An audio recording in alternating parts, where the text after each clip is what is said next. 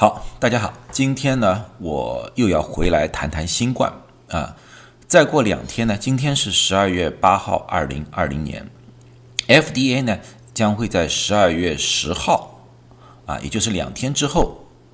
进行一个公开的听证会，详细的讨论现有的数据，主要是针对辉瑞的啊那个 mRNA 的疫苗。啊，是不是应该推广使用了？是不是给应给他们呃那种紧急的使用权啊？这方面的问题，大家也看到了，在美国啊，各个州、各个地区疫情都在非常非常快速的发展。虽然说整个美国大部分地区还没有达到医疗机构或者医疗措施的饱和，但是如果按照现有的速度来看的话，在圣诞节前后，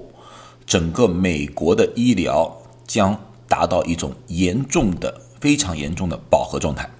特别是当呃圣诞节、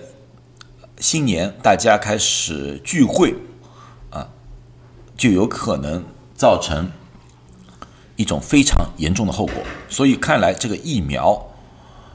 是我们现在挽救整个。美国的，甚至于整个世界的一个必不可少的法宝。当然，在疫苗产生的同时，我们也听到了各种各样的疑问，听到了各种各样的质疑，甚至于听到了各种各样的反对的声音。其实，反疫苗的声音，在西方社会，美国也好，欧洲也好，早就刮了很长时间了，有专门的。反疫苗的组织啊，那么是他们为什么反对呢？其实里面有很多各种各样的理由，最主要的一个理由呢，其实是一种宗教理由。宗教理由，他们的认为呢，人类的各种流行病、人类的各种疾病，是神对人类的一种惩罚。当我们用了各种各样的手段去阻止了这个疾病的流行或者疾病的发展。其实我们剥夺了神的权利，这是一种宗教的方法。另外一种的想法呢，是一种从呃物质的角度来说，他们觉得就是那个制造疫苗过程当中用了很多化学物质，有些化学物质里面含了汞、含了铅啊，这些东西可能对孩子们的神经系统会有损害啊。有更有人曾说出呢啊，小儿的自闭症的增加也是和和疫苗。广泛使用有关，当然，另外还有一种就是大家非常熟悉的就是西方所崇尚的自由。这次新冠的情况，大家已经可以看到了啊，西方人群非常讲究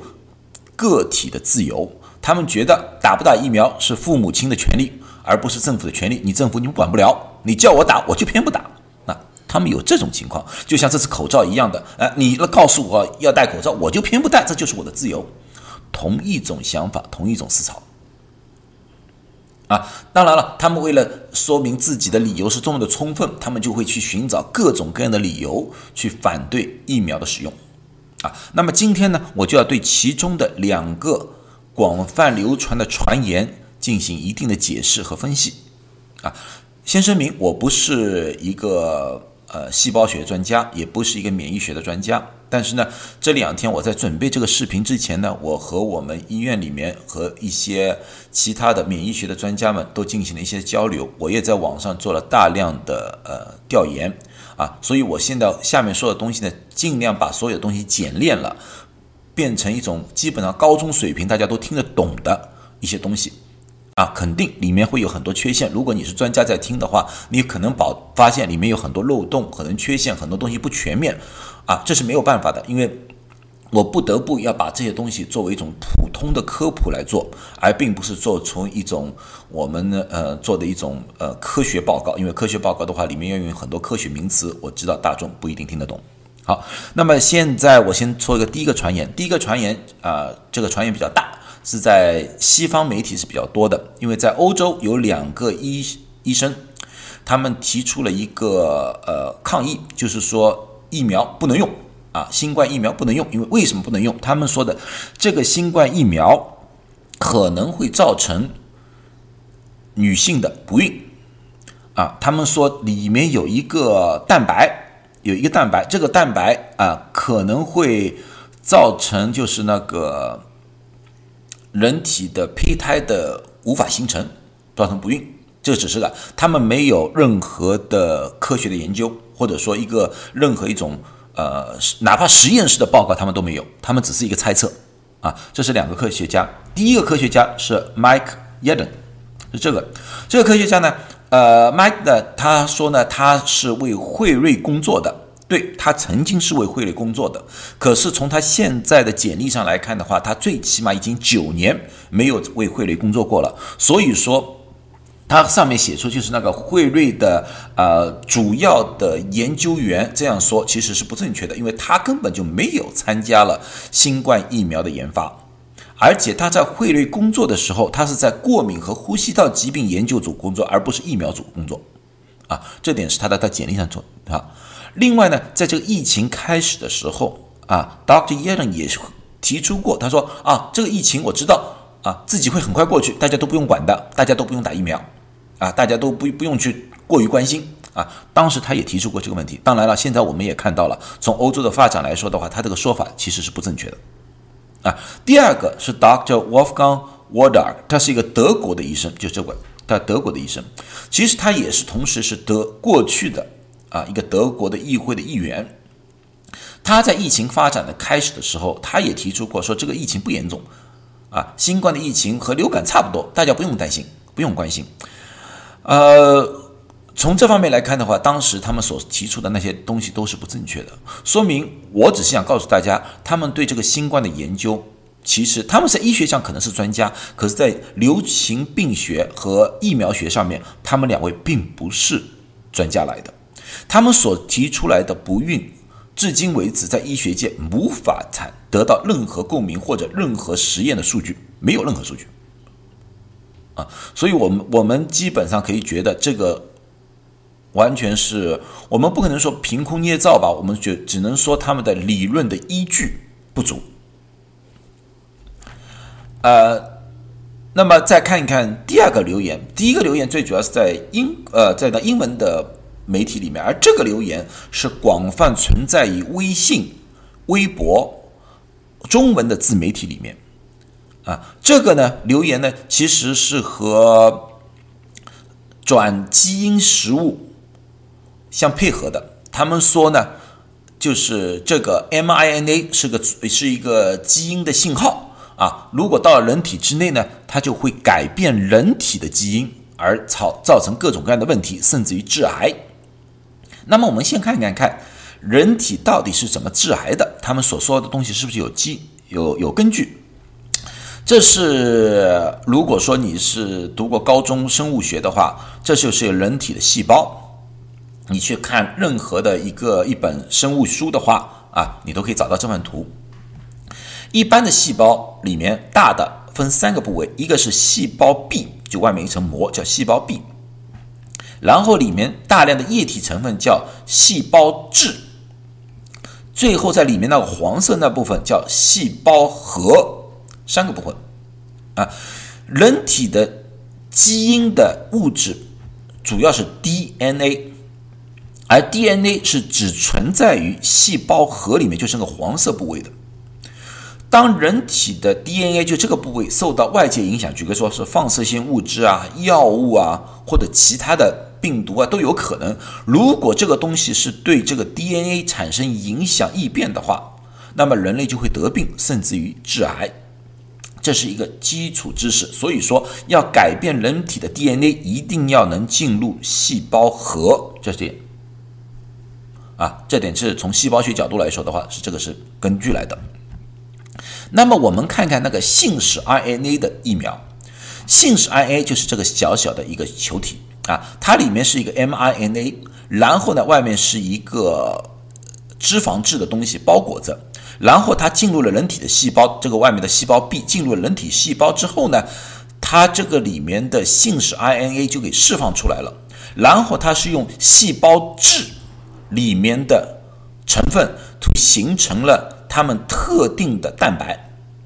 这个蛋白存在于新冠病毒的表面。所以说呢，它到了它产生之后，就可以迷惑人体的免疫功能，使免疫功能觉得啊，这外面有一个外界来的蛋白，它去攻击它。一旦攻击它的时候，人体的免疫系统就会有个记忆，就记住了这个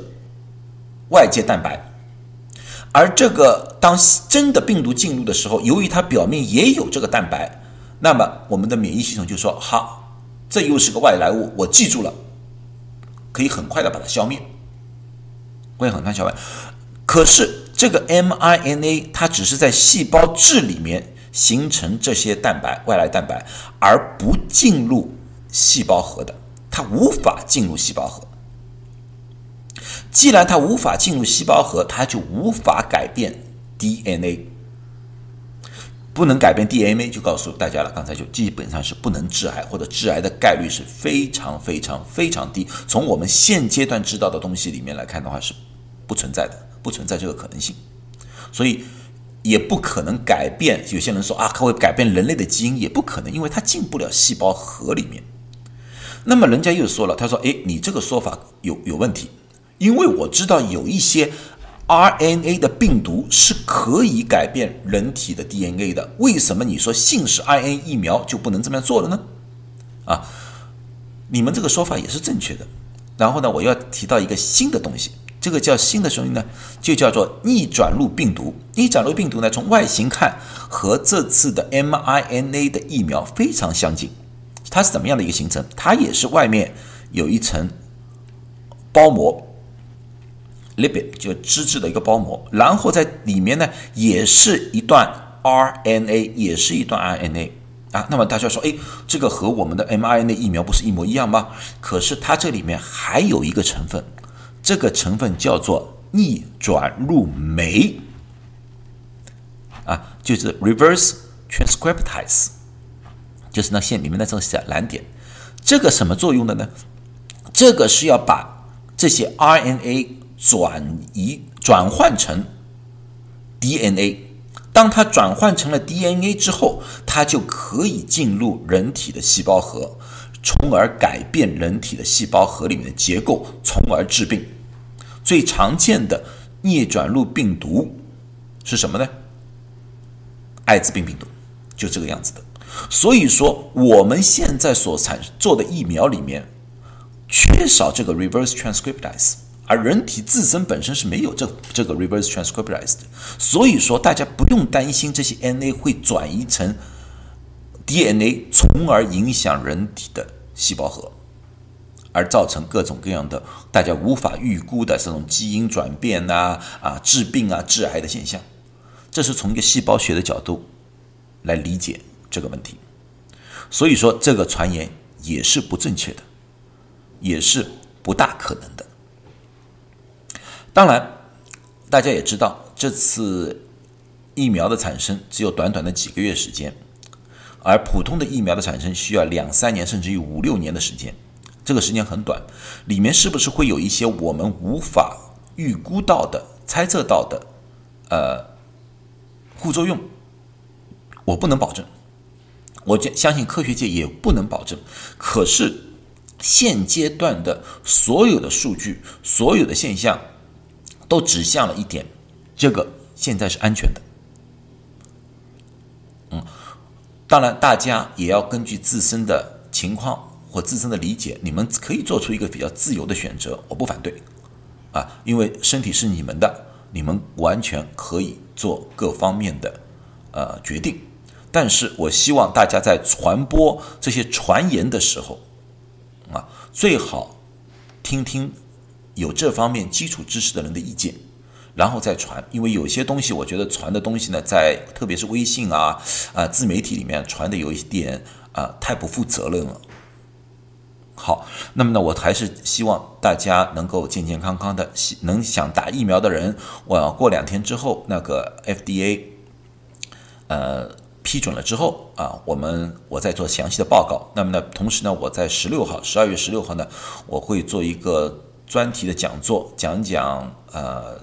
关于疫苗的分配啊，呃疫苗的打针的呃顺序啊，以及打了疫苗之后呃，如果有效是怎么样，无效又会有怎么样的方案啊？诸如此类问题，我会做一个大概两个小时的讲座。等呃，如果大家没空看我的讲座的话呢，我会把这个讲座的录像呢再次发在大大大家放在这里啊，大家呢可以和我一起啊看一看，交流一下吧。交流一下，我不一定说我自己完全是正确的啊，但是我所说的所有的东西，我都会进行比较详细的啊，比较呃透彻的去研究。但是当然了，我的知识水平有限，很多地方可能不足啊，也希望大家啊从这个医学角度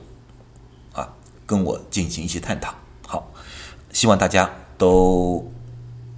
好好的啊，等待一个完美的疫苗出现。谢谢。